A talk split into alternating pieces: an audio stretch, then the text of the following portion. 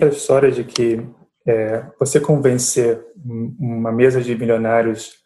a, a mudar para ser mais eficiente é muito difícil quando eles estão ganhando o, o que eles estão ganhando por mês. Mas é,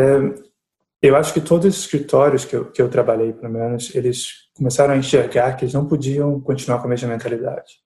São escritórios grandes que têm é, operações do mundo inteiro, então eles tinham que começar a realmente a trabalhar como uma empresa